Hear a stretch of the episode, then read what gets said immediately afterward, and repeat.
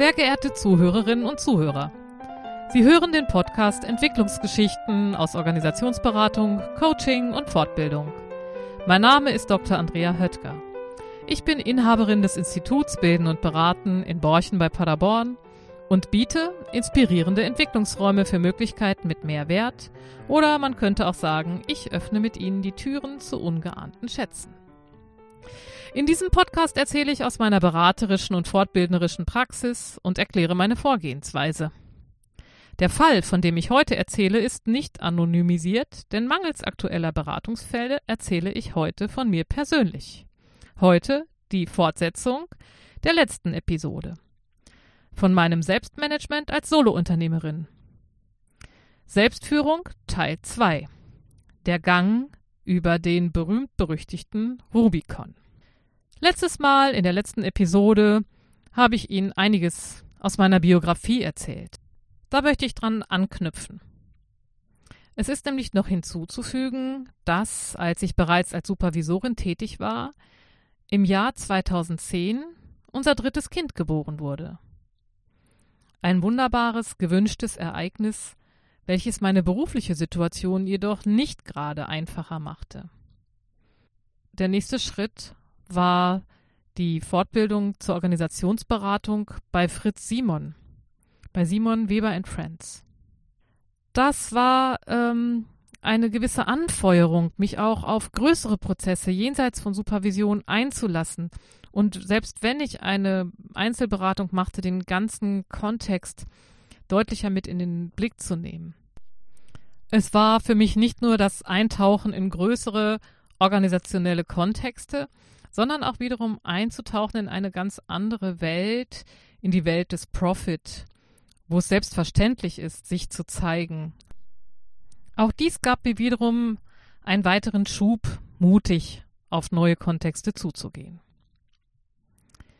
Doch nun noch eine kleine Rückschau zur letzten Episode. Ich habe dort einige Rückmeldungen bekommen, zum Beispiel für die Arbeit mit den inneren Anteilen, also mit dem inneren Widersacher.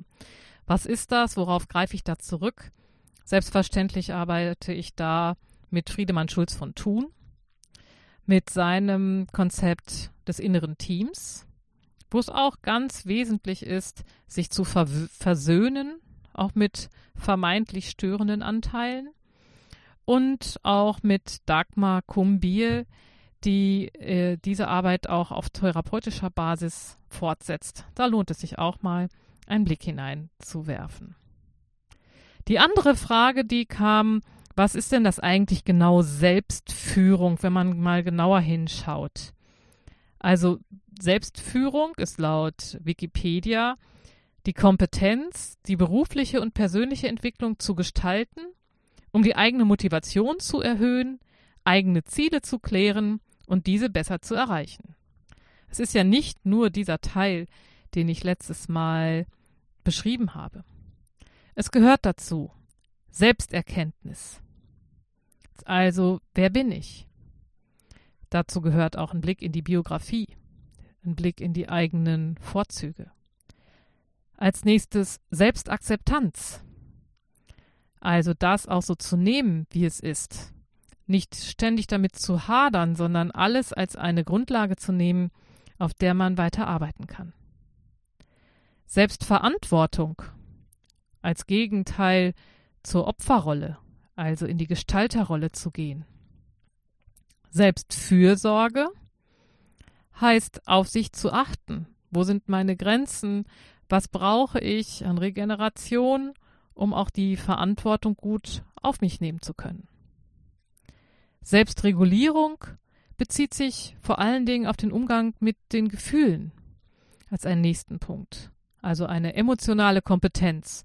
Was mache ich, wenn ich total wütend bin auf jemanden einerseits oder wenn ich völlig erschöpft bin? Wie kann ich Gefühle gut handeln? Und last but not least die sogenannte Selbstaktualisierung. Dieser Begriff stammt aus der humanistischen Pädagogik, aus der humanistischen Richtung von Rogers oder Maslow, wo es darum geht, ähm, die inneren Motive zum Tätigwerden herauszufinden im Hinblick auf Wachstum. also Selbstaktualisierung mit dem Blick auf Wachstum. Diese Punkte, die ich jetzt genannt habe, die stammen auch oder sind wiederzufinden bei Carsten Draht, der sich ja auch sehr mit Selbstführung beschäftigt. Heute geht es vor allem um den Teil der Selbstaktualisierung und Selbstregulierung. Heute geht es um den Gang über den Rubikon.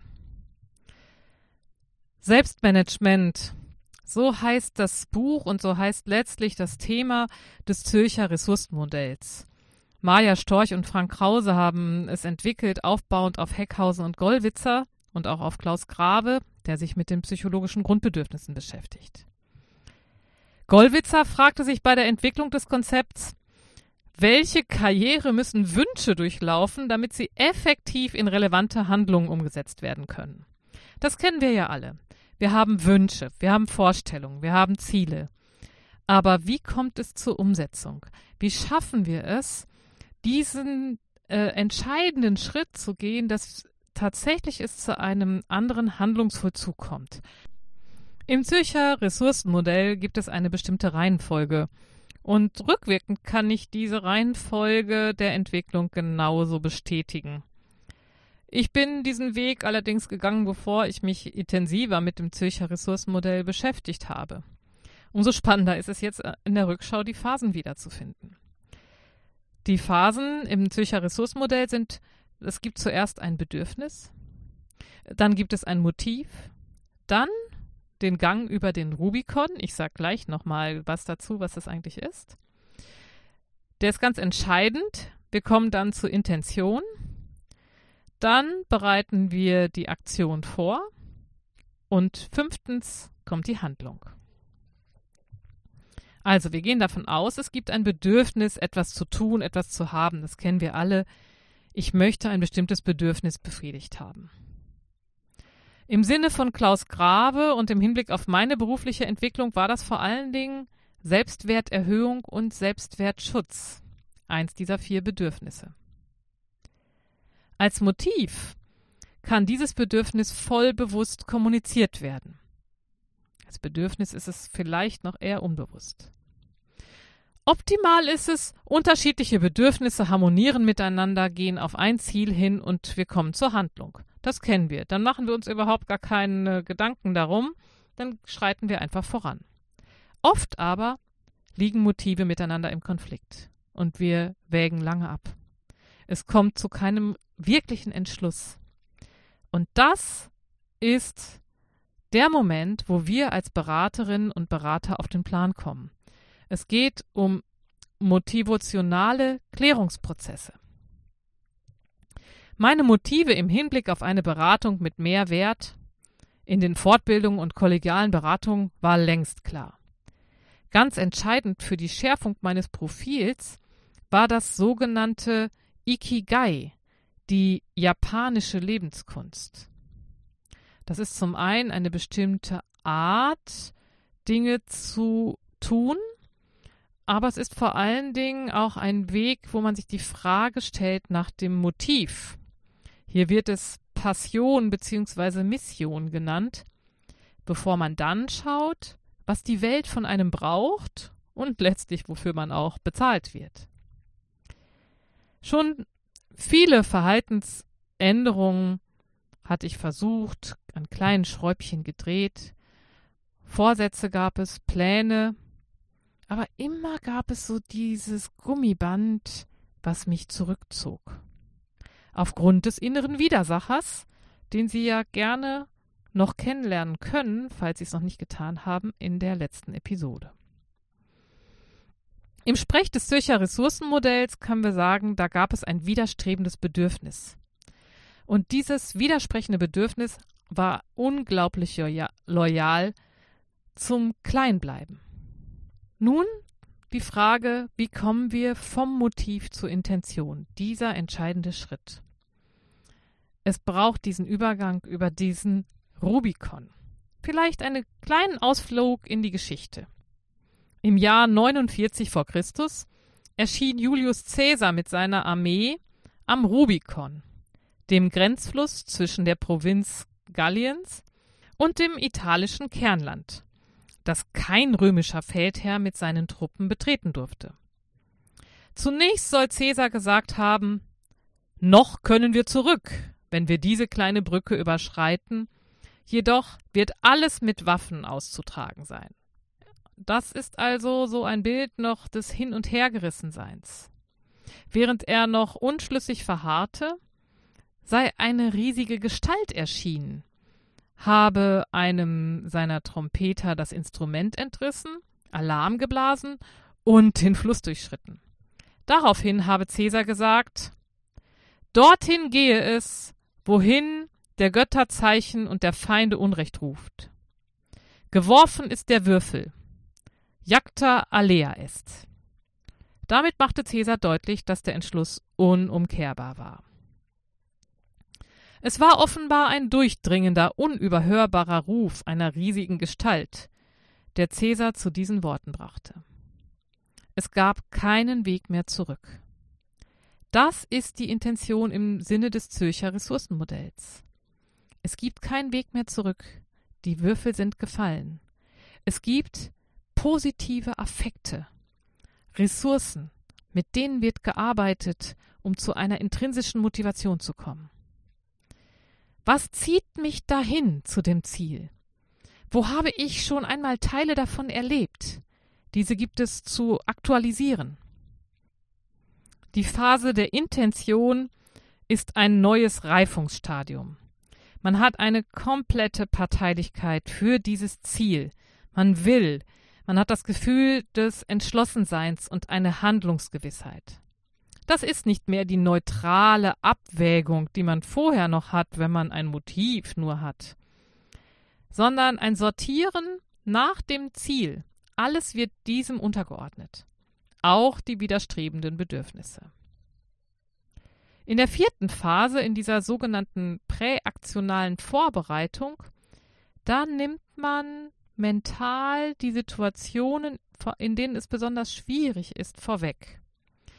Also es gibt ja Situationen, wo wir denken, oh, da kommt der innere Widersacher vielleicht wieder zum Zuge, die widerstrebenden Bedürfnisse. Und da geht es genau darum hinzuschauen, was tue ich dann?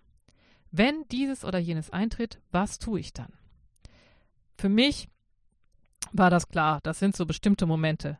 Honorarverhandlungen oh, wie viel bin ich denn wirklich wert? Oder das Zugehen auf einflussreiche Zielgruppen. Ja, bin ich denn da die Richtige dafür? Oder Zusagen zu geben, auch wenn noch nicht ganz klar ist, wie das familiär gelöst werden kann.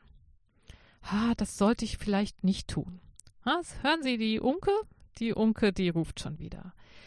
Dieses weiß ich aber. Ich kenne ja die Schaltstellen und in der präaktionalen Vorbereitung heißt das, solche Situationen vorwegzunehmen und sich einen Plan zu machen.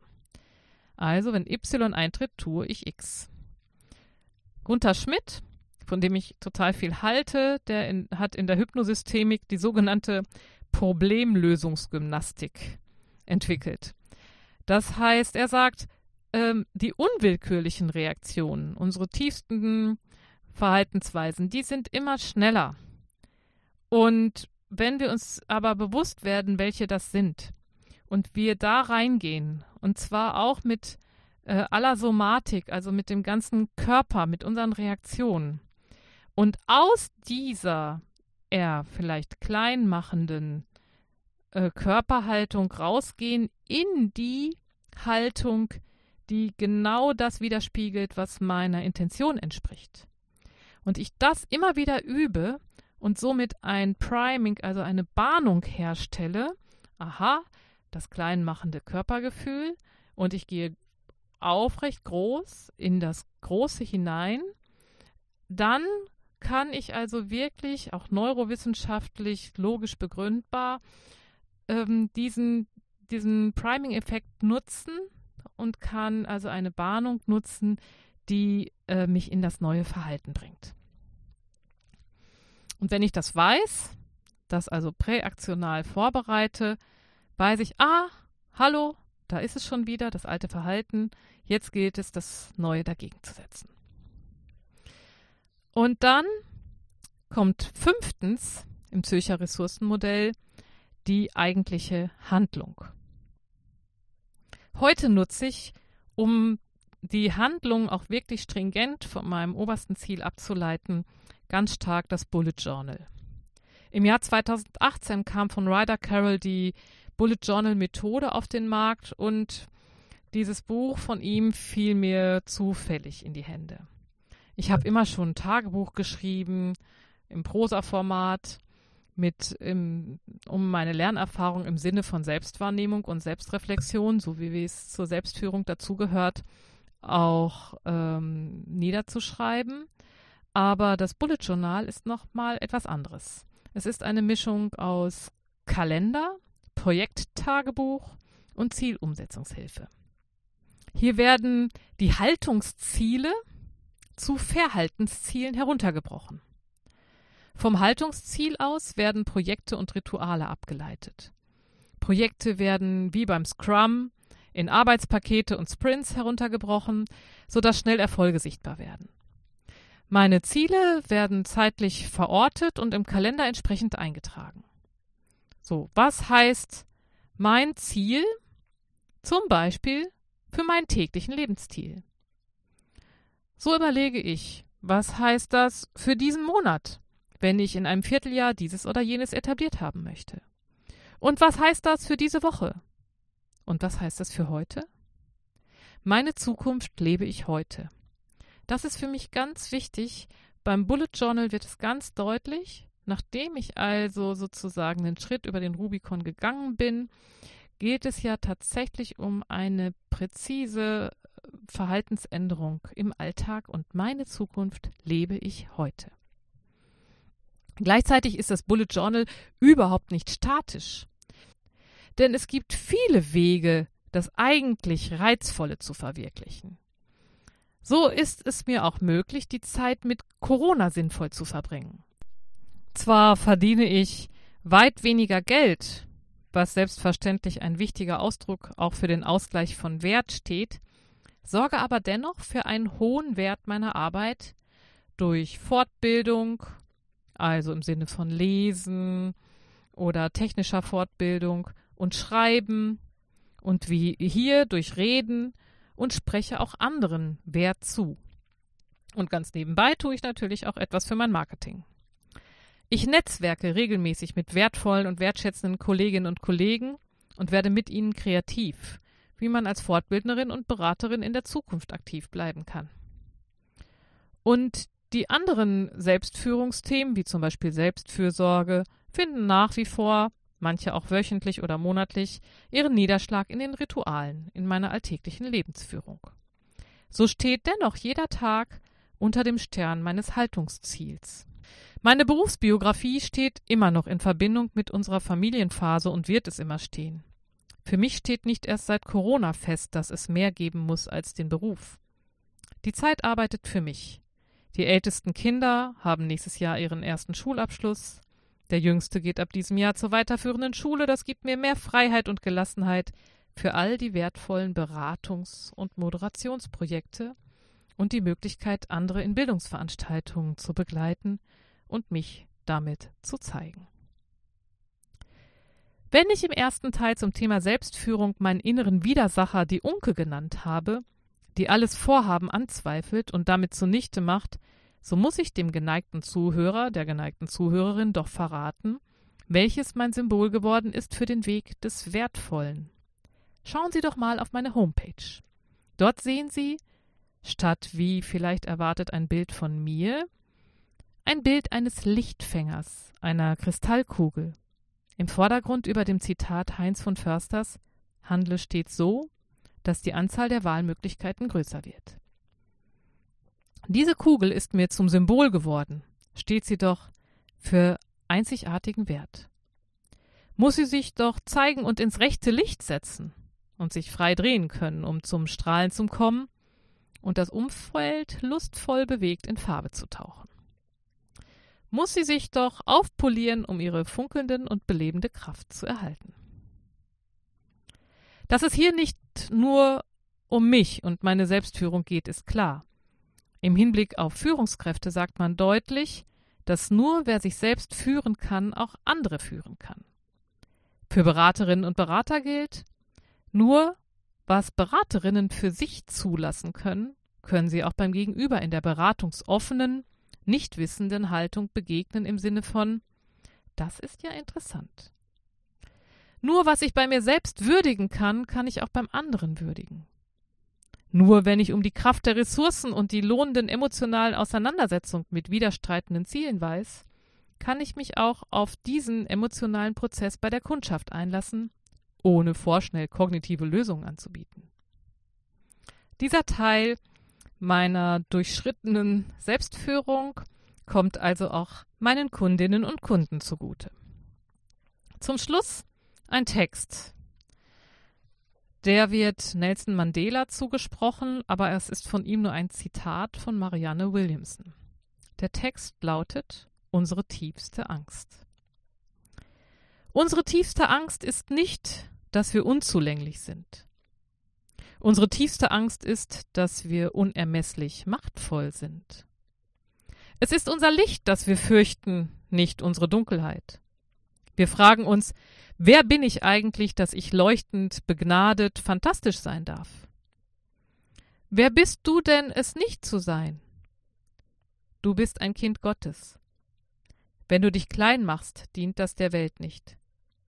Es hat nichts mit Erleuchtung zu tun, wenn du schrumpfst, damit andere um dich herum sich nicht verunsichert fühlen. Wir wurden geboren, um die Herrlichkeit Gottes zu verwirklichen, die in uns ist. Sie ist nicht nur in einigen von uns, sie ist in jedem Menschen. Und wenn wir unser eigenes Licht erstrahlen lassen, geben wir unbewusst anderen Menschen die Erlaubnis, dasselbe zu tun. Wenn wir uns von unserer eigenen Angst befreit haben, wird unsere Gegenwart ohne unser Zutun andere befreien. Falls Ihnen diese ganze Entwicklungsgeschichte gefallen hat, erzählen Sie anderen davon. Abonnieren Sie meinen Podcast, um noch mehr Entwicklungsgeschichten aus Organisationsberatung, Coaching und Fortbildung zu hören. Und wenn Sie weiteres über mich erfahren wollen, dann schauen Sie auf meiner Website nach oder schicken mir eine Mail. Die Kontaktdaten finden Sie in den Show Notes. Und ab heute finden Sie mich auch auf YouTube. Es grüßt Sie, Ihre Andrea Höttger.